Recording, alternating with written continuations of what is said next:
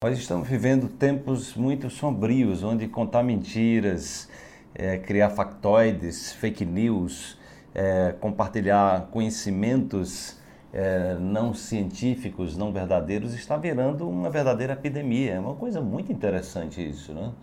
E naturalmente eu fico pensando como é que essa perspectiva de um contexto onde é, as pessoas estão sendo levadas a não ter mais esperança, no próprio ser humano é, contribui para que elas também deixem de ter esperanças nelas mesmas. Né?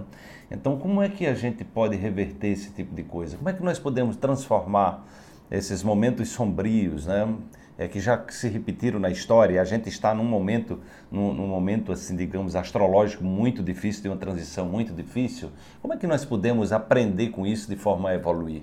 Então, esse é o objetivo é, desse, desse minuto quântico, despertar você para que se fortaleça interiormente. Busque autoconhecimento, estude, se aprofunde, não fique na superficialidade. Né? Quanto mais a pessoa investe menos em si, quanto menos ela se conhece, quanto menos ela investe em conhecimentos é, elevados, ou seja, que elevem a sua vibração e conectem a valores humanos perenes, né?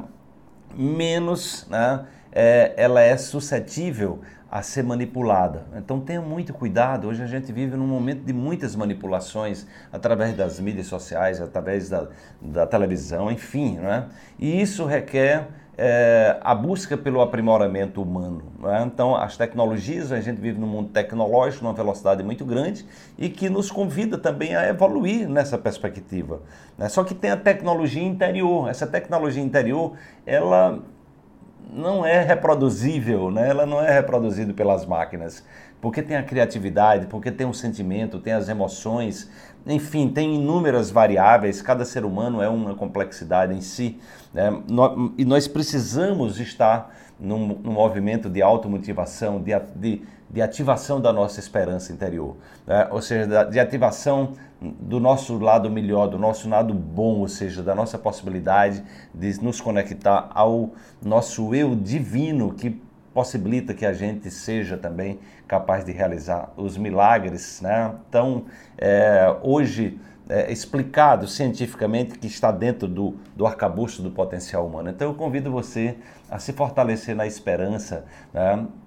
a se fortalecer é, elevando a sua vibração, se conectando ao bom, ao belo, ao que transforma, né? aprendendo a sonhar, sonha alto né? e fazendo da sua transformação um mundo melhor em torno de você.